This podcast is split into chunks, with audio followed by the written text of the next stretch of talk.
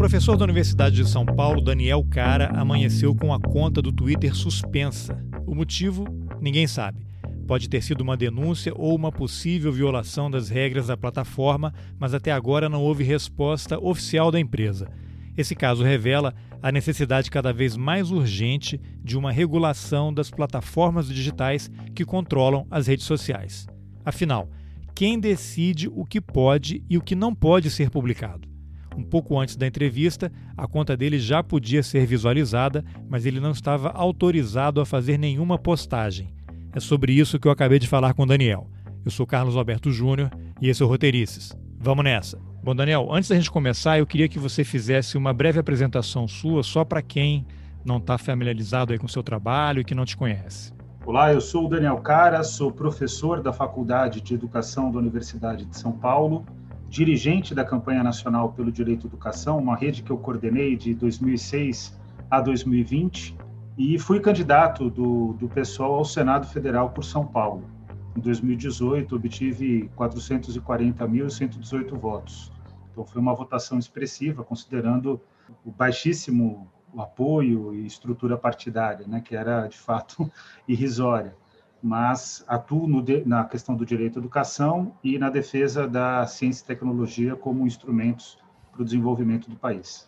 Tá bom. bom, essa conversa aqui é porque eu te acompanho há algum tempo aí pelas redes sociais, mas hoje, logo cedo, quando eu entrei no Twitter, eu vi um monte de gente fazendo comentários que a sua conta no Twitter havia sido suspensa por conta de um tweet, né, uma postagem que você fez em relação ao governo Bolsonaro eu queria que você contasse então essa história. Que tweet foi esse? O que, você escreveu? Se você até tiver ele ali com você fácil e puder ler o texto, você postou isso ontem, imagino, aí chegou hoje cedo, foi entrar no Twitter e aí qual foi a, a sua surpresa?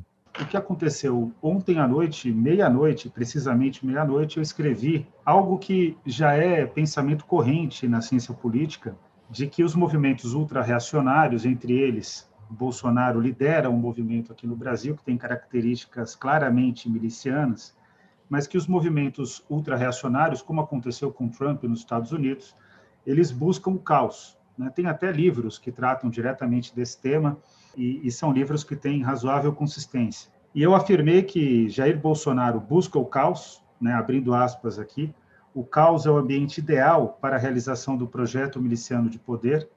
Assim, embora seja desumana, a gestão genocida da pandemia se tornou um instrumento político. Porque, Carlos, não tem outro sentido para o Brasil viver com tantas mortes, não construir um programa de vacinação, não declarar calamidade pública nacional, que é um instrumento constitucional desde 2020, é, não investir num auxílio emergencial que de fato subsidie as necessidades das famílias. Então, a, a gestão da pandemia ela é um instrumento político porque ela alimenta o caos que o Brasil está imerso. E eu concluo dizendo, ou seja, o Brasil enfrenta uma sólida articulação entre necropolítica e fascismo. Então, isso foi exatamente meia-noite. Eu publiquei no Twitter, como eu sempre faço, publiquei também no, no Instagram, publiquei no, no, Facebook. Fui dormir, acordei cedo, organizei meu trabalho, fui fazer uma, uma orientação aos meus estudantes das 8 às 9 e quando eu entrei 9 horas da manhã, que é o meu horário religioso para ler o Twitter, a minha conta estava bloqueada, suspensa. E a informação é uma informação super singela, né? Ele simplesmente afirma que sua conta está suspensa. Imediatamente eu entrei na, na área de, de recurso do Twitter, né? Que é super mal organizada, diga-se de passagem. Você não sabe se de fato executou o recurso ou não, você não sabe por que sua conta foi suspensa, você não tem informação alguma. Fui lá, preenchi três vezes, porque a primeira eu estava tão nervoso que eu apertei Enter antes, a segunda eu não, não tive eh, retorno se tinha de fato sido cadastrada, a terceira, ao que tudo indica, entrou. Muito tempo depois eu recebi no, no meu Gmail a informação de que eles tinham é, entrado em contato com, comigo para dizer que tinham registrado o meu recurso. Ou seja, só tinham informado sobre o registro do meu recurso. Bom, eu fui candidato ao Senado Federal aqui em São Paulo. Né? Automaticamente, é, as pessoas me procuraram, conversei com a assessoria da deputada federal Samia Bonfim, que me passou o contato de um gerente do, do Twitter, um outro, um jornalista, o Samir Salim, também ligado ao pessoal, me passou o contato da Joema Martins, é, para também eu entrar em contato para saber o que estava acontecendo. Essa Joema é a do Twitter? Também é do Twitter. São duas pessoas ligadas ao Twitter aqui, com cargos importantes né, em nível de gerência.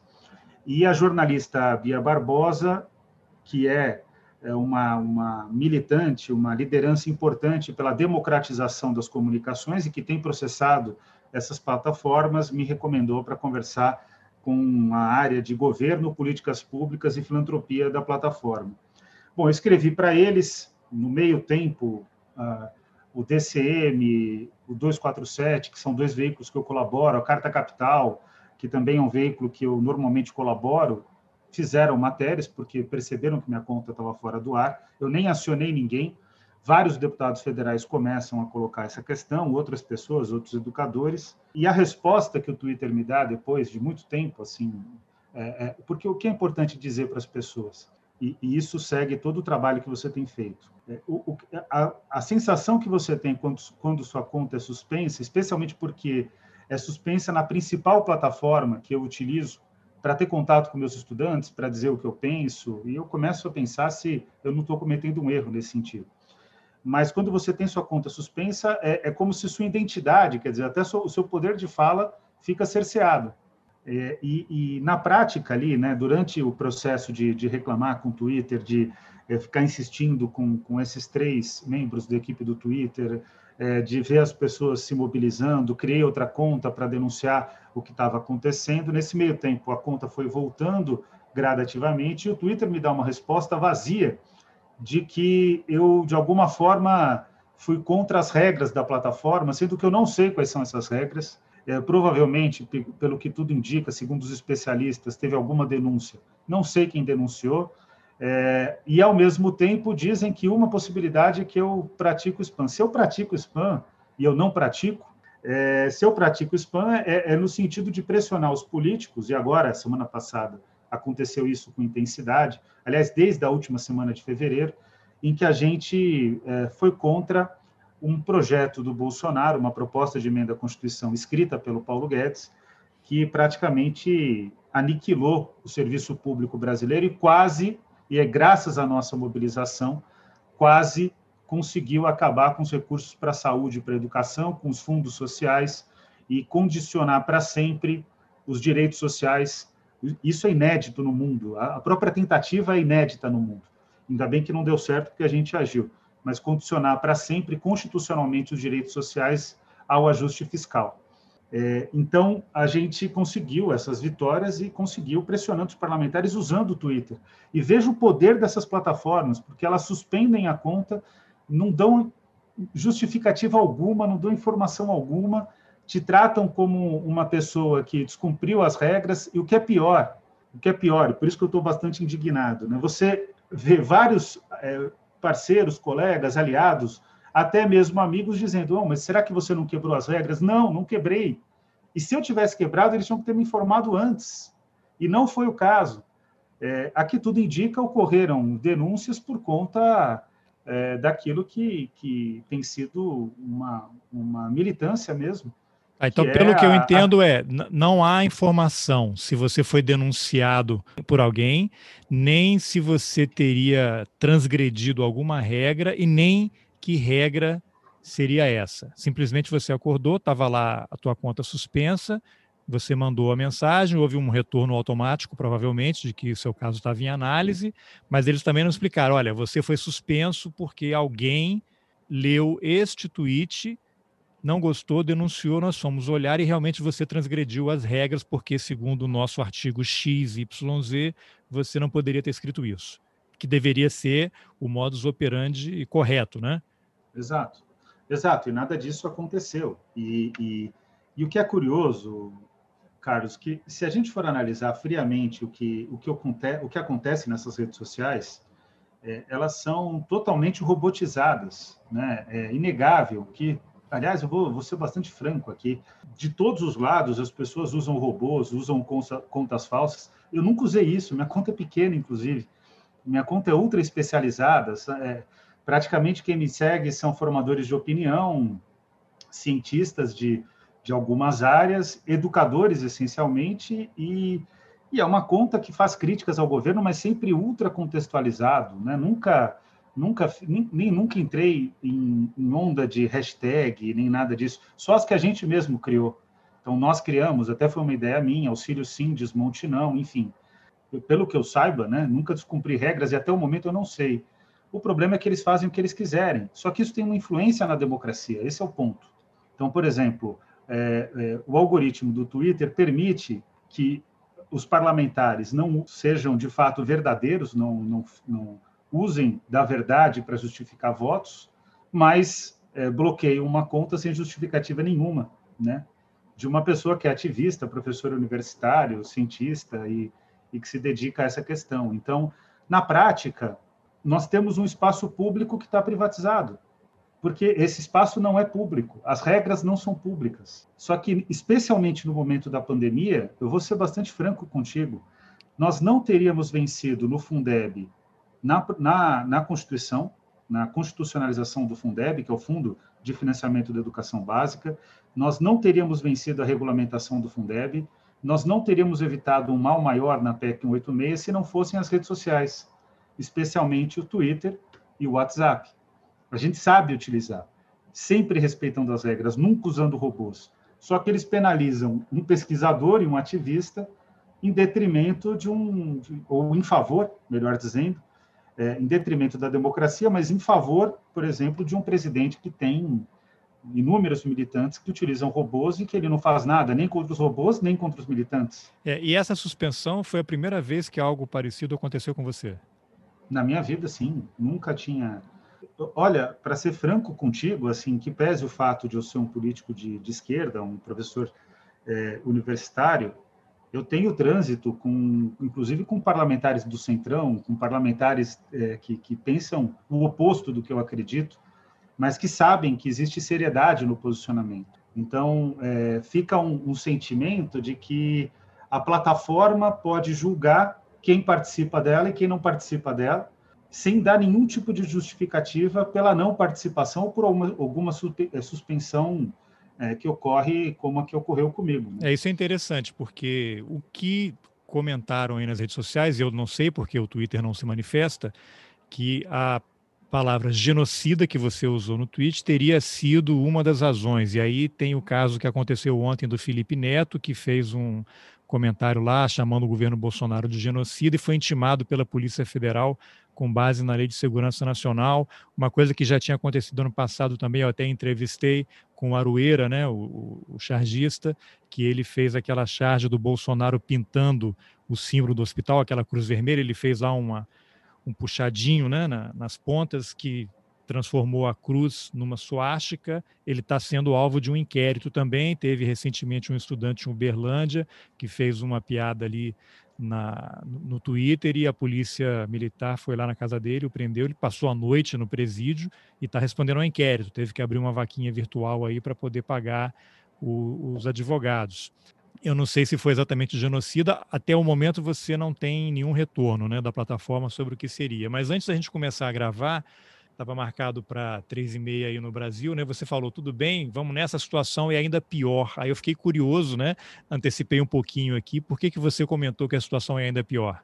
Olha, para mim, é, o, o, fato mais estarrecedor é que é, eles, eles agora estão numa linha de dizer que o problema não foi o tweet, mas eles não, eles não dizem claramente qual que é o problema. Ah, o né? Twitter falou não é o tweet, não, é eles outra... não falam que não é o Twitter, eles não falam nada na prática, né? Eles dizem que é, é, eu provavelmente descumpri uma regra, e aí eu consultei tanto a Procuradoria da Universidade, como consultei advogados, e, e, e claramente eles precisam dar uma justificativa, e, e, eu vou exigir que essa justificativa aconteça, porque a impressão... Formal, né? Que... Formal, porque devolveram a conta como se nada tivesse acontecido, e fica por isso mesmo, né? Se você não se movimentar.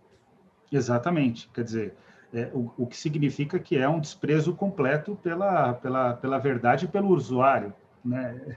Na prática, o que, que acontece com essas redes sociais? Esse é o ponto que eu considero que é pior.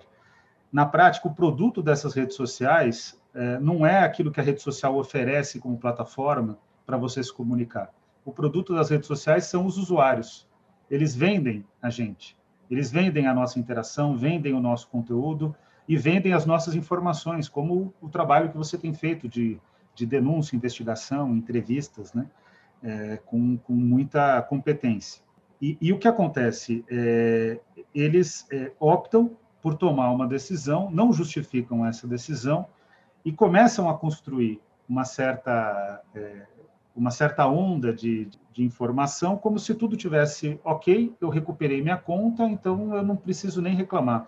Para você ter uma ideia, o poder dessas plataformas é tão grande que alguns coletivos de direitos humanos disseram: bom, mas se eles devolveram a conta, a gente não vai se indispor com eles, porque eles são importantes para a nossa interação. Eu vou procurar, até porque eu faço parte das diretorias, etc. E, e não é o meu caso, não, Carlos Alberto. Isso tem que ficar claro. Assim, é, é, é, o meu caso, na verdade, me informa sobre algo que eu percebia, mas não tinha dimensão da gravidade. E o meu caso é bem pequenininho em relação a toda a gravidade desse sobrepoder dessas, dessas plataformas, mas que quando a gente senta, sente na pele, a gente tem maior consciência.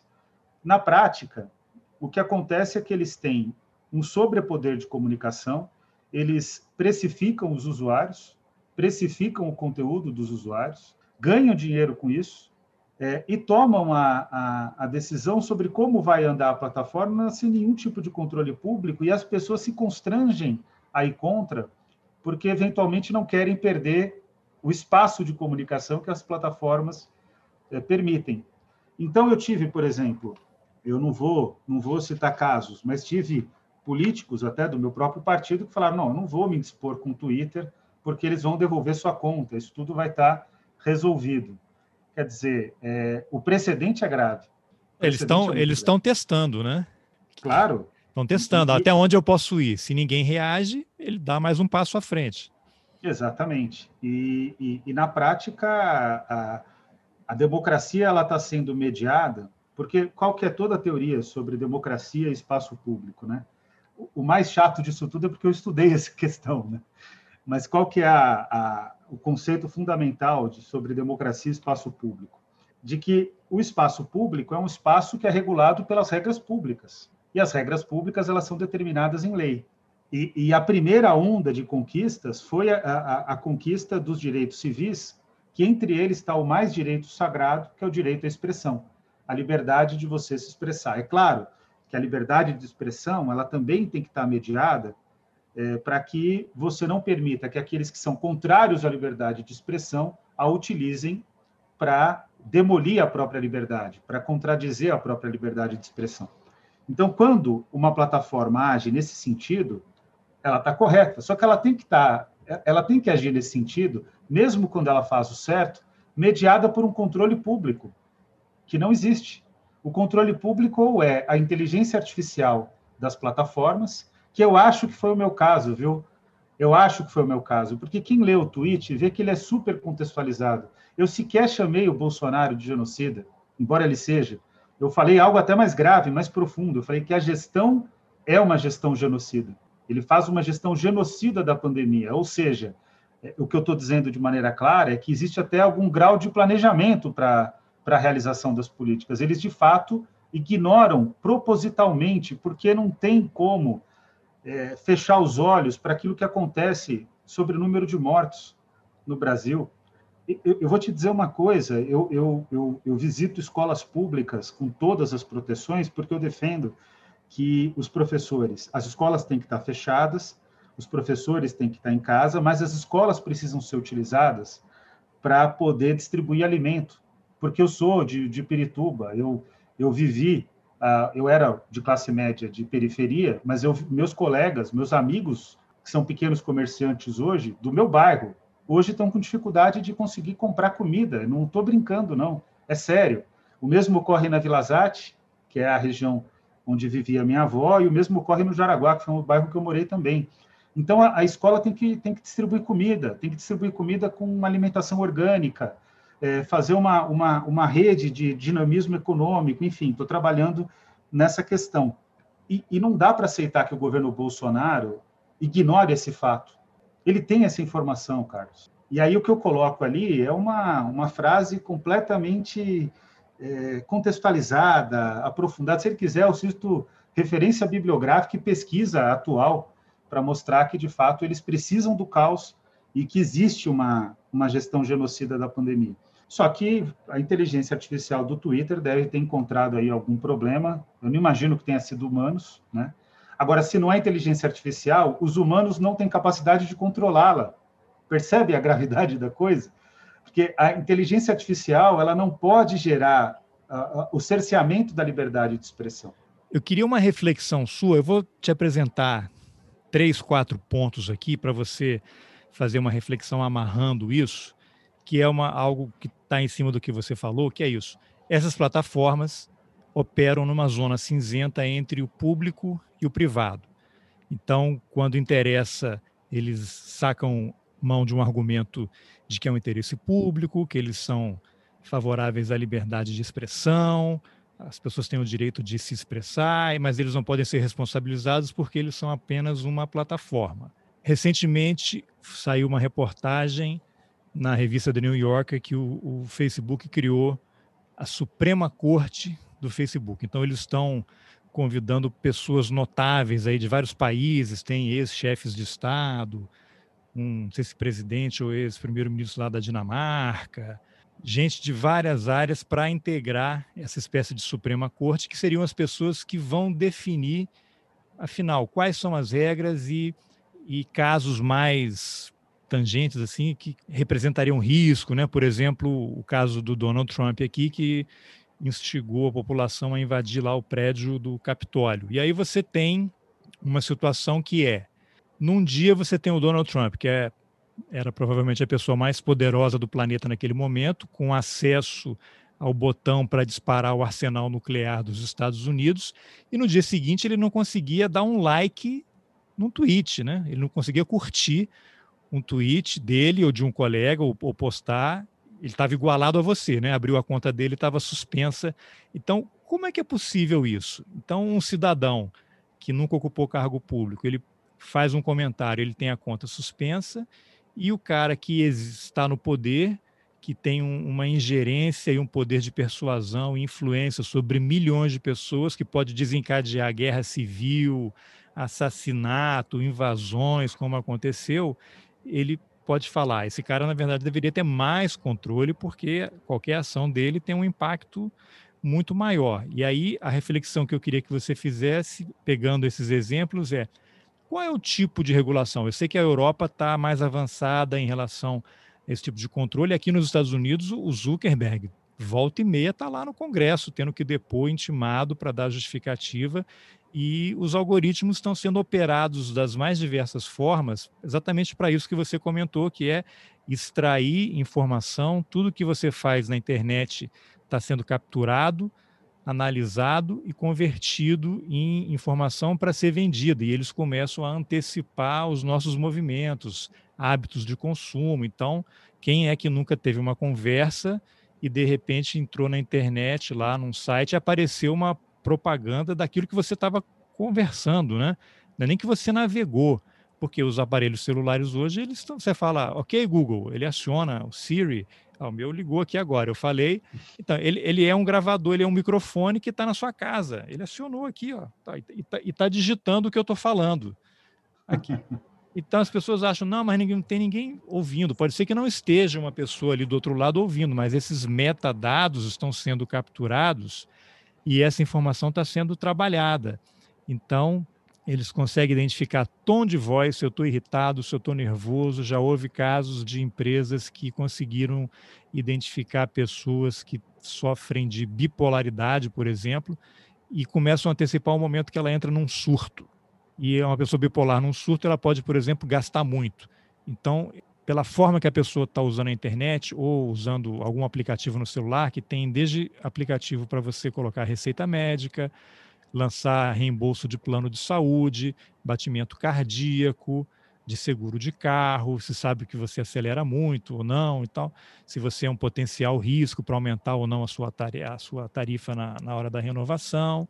Então, isso tudo está sendo capturado e eles começam a antecipar. Essa pessoa bipolar que eu mencionei começou a receber e meio de promoção de viagem para Las Vegas, lá onde ficam os cassinos. Né? Então, eles se aproveitam de uma fragilidade da pessoa para ganhar mais dinheiro.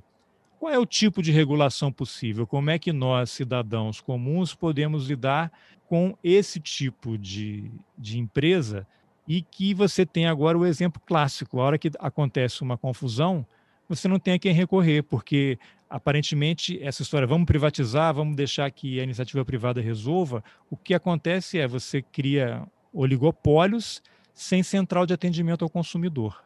É, a solução para esse problema, na minha opinião, é a maior publicização. Por exemplo, a Suprema Corte do Facebook é o caminho errado porque a Suprema Corte do Facebook vai continuar sendo a Suprema Corte do Facebook. Ele vai fazer aquilo que o mesmo que contrarie o interesse da, da, gestão da empresa, ele vai fazer aquilo que a gestão da empresa determina. Existe uma regra na, na ciência política que, que eu acho que ela é uma regra fundamental e não é da ciência política, é da vida, né?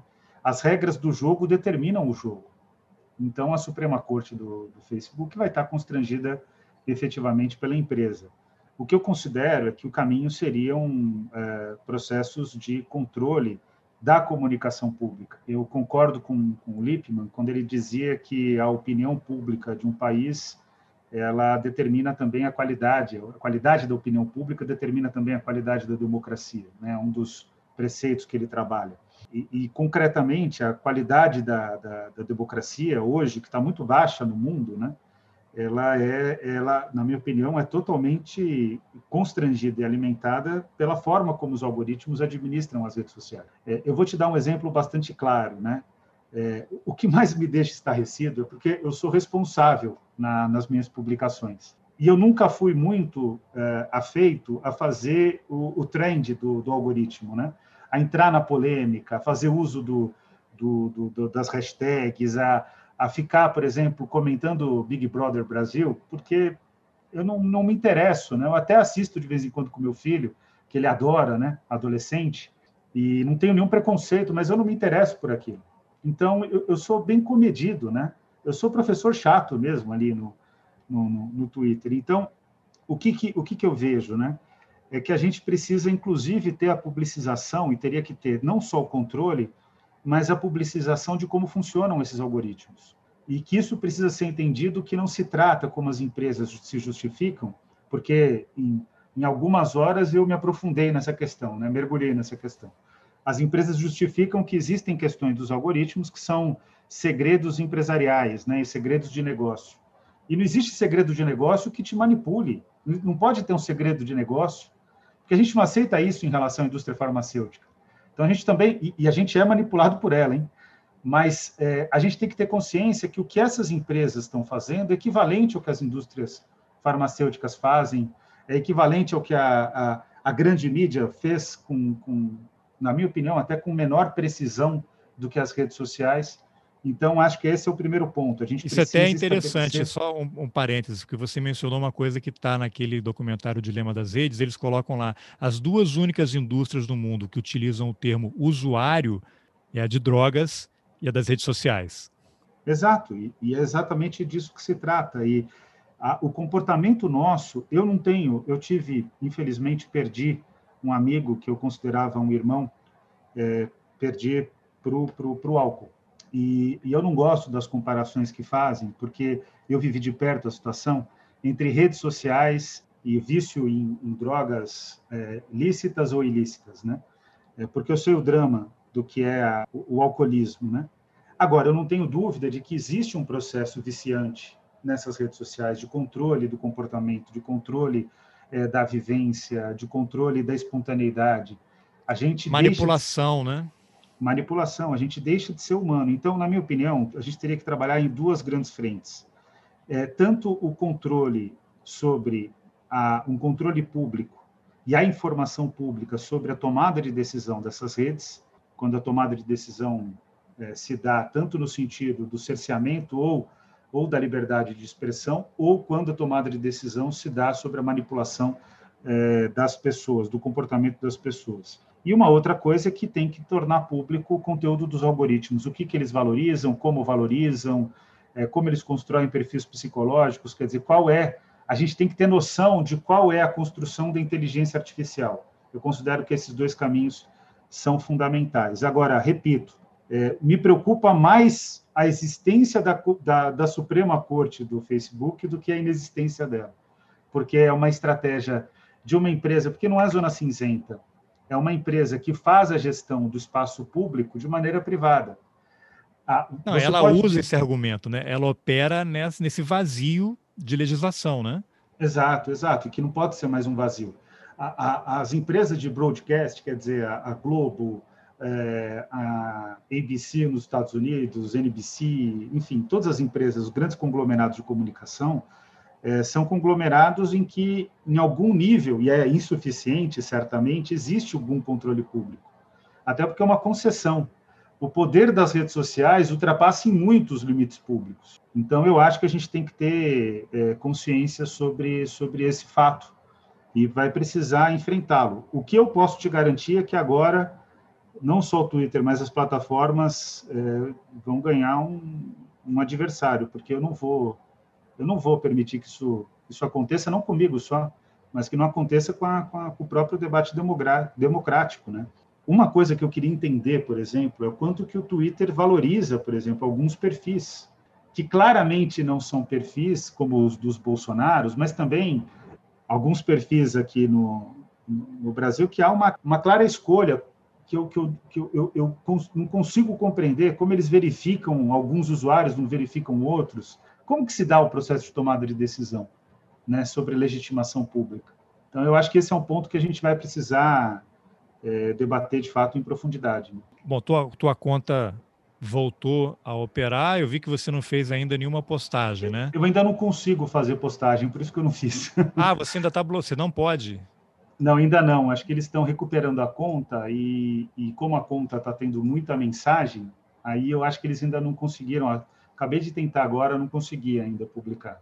Então você pode visualizar como qualquer eu, eu, outro usuário, mas não consegue. Eu visualizo, mas nada. eu não visualizo o histórico ainda. Tá, e se é quiser coisa... escrever um, um tweet também não consegue. Não consigo. Estou tentando agora aqui, não consigo. Eu sei que, por exemplo, o, o tweet, que na minha opinião foi o, a origem do problema, ele eu consigo vê-lo, mas eu não consigo ver para baixo.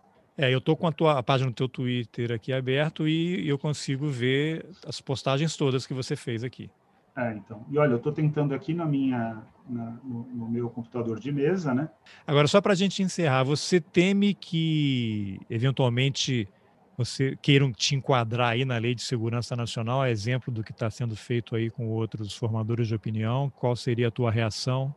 Olha, eu, é, desde 2016, eu fiz uma denúncia na Organização das Nações Unidas e o Movimento Brasil Livre organizou um conjunto de, de ataques, inclusive ameaças, porque eles tinham questionado um colega meu, mas uma pessoa com quem eu tenho divergências na área de educação, mas reconheço a capacidade que é o Alexandre Schneider, que era secretário municipal de educação, e eles é, fizeram todo um trabalho de de linchamento pessoal e, e virtual ao Alexandre. O Dória pensou, na época prefeito de São Paulo, pensou em demitir o, o Alexandre, e como o Alexandre defendia é, uma, uma tese contrária ao Escola Sem Partido, que o MBL era um dos advogados do movimento Escola Sem Partido, que fazia pressão em favor do movimento Escola Sem Partido, eu fui até a Organização das Nações Unidas e fiz uma denúncia que foi incorporada pelos relatores para o direito humano a, educação e para os relatores de liberdade de expressão, é, gestão pública, etc. Então, a ONU se posicionou contra essa questão. E eu me acostumei com ameaças a partir dali.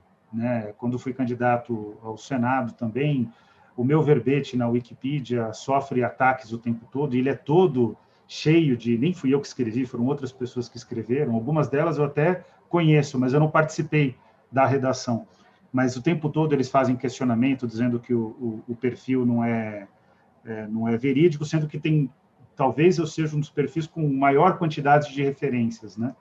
É, e, e, não é nem um perfil de propaganda, muito pelo contrário, até porque a Wikipedia não permitiria. Mas não cai porque fica nessa zona cinzenta, né? E eu sempre recebi, desde 2016, aí foi mudando, depois virou, a partir de 2018, na eleição, virou uma ameaça mais bolsonarista, e eu me acostumei com, com, com ameaça. E, ser enquadrado na Lei de Segurança Nacional, se ocorrer, eu vou enfrentar dessa maneira. A gente não pode, não pode se curvar, né? Assim como eu vou, eu vou até as últimas consequências com, com o Twitter. Já conversei com, com procuradoria da universidade, com, com advogados e vou e vou procurar lutar contra a plataforma. Eles não podem agir dessa maneira. E, e eles perceberam que foi um erro, porque se eles estivessem convictos de que eles não cometeram um erro, eles não teriam recuperado a conta tão rápido. Ainda que eu não consiga publicar, é, o fato foi que durou uma manhã. Né? Tem casos que duram muito mais. Então, eu vou, eu vou trabalhar nesse sentido de, de incluir a questão da democratização da, da, informação e das comunicações como uma pauta e, e não, não tenho medo da, da, das reações que, que, vão, que vão vir, que vão ocorrer. Pelo contrário, né, a gente tem que enfrentar e enfrentar em nome da defesa da democracia. Muito bem, então você tem um aliado aqui. Conte comigo aí nessa batalha, tá bom? E obrigado pela entrevista. Obrigado, um prazer estar aqui contigo, um prazer poder te conhecer melhor. Bom, essa foi a entrevista que eu, Carlos Alberto Júnior, fiz com o professor da USP, Daniel Cara. Se você se preocupa com a democracia, você precisa se preocupar com o que está acontecendo nas redes sociais. Esse debate é muito mais importante do que você imagina. Se você gostou da conversa, compartilhe, claro, nas suas redes sociais. Nas informações do episódio você encontra o link para o tweet do Daniel que teria provocado a suspensão da conta dele. E se você quiser apoiar o jornalismo independente, considere a possibilidade de contribuir com o Roteirices. O link também está nas informações do episódio. Obrigado pela companhia e até o próximo Roteirices. Valeu!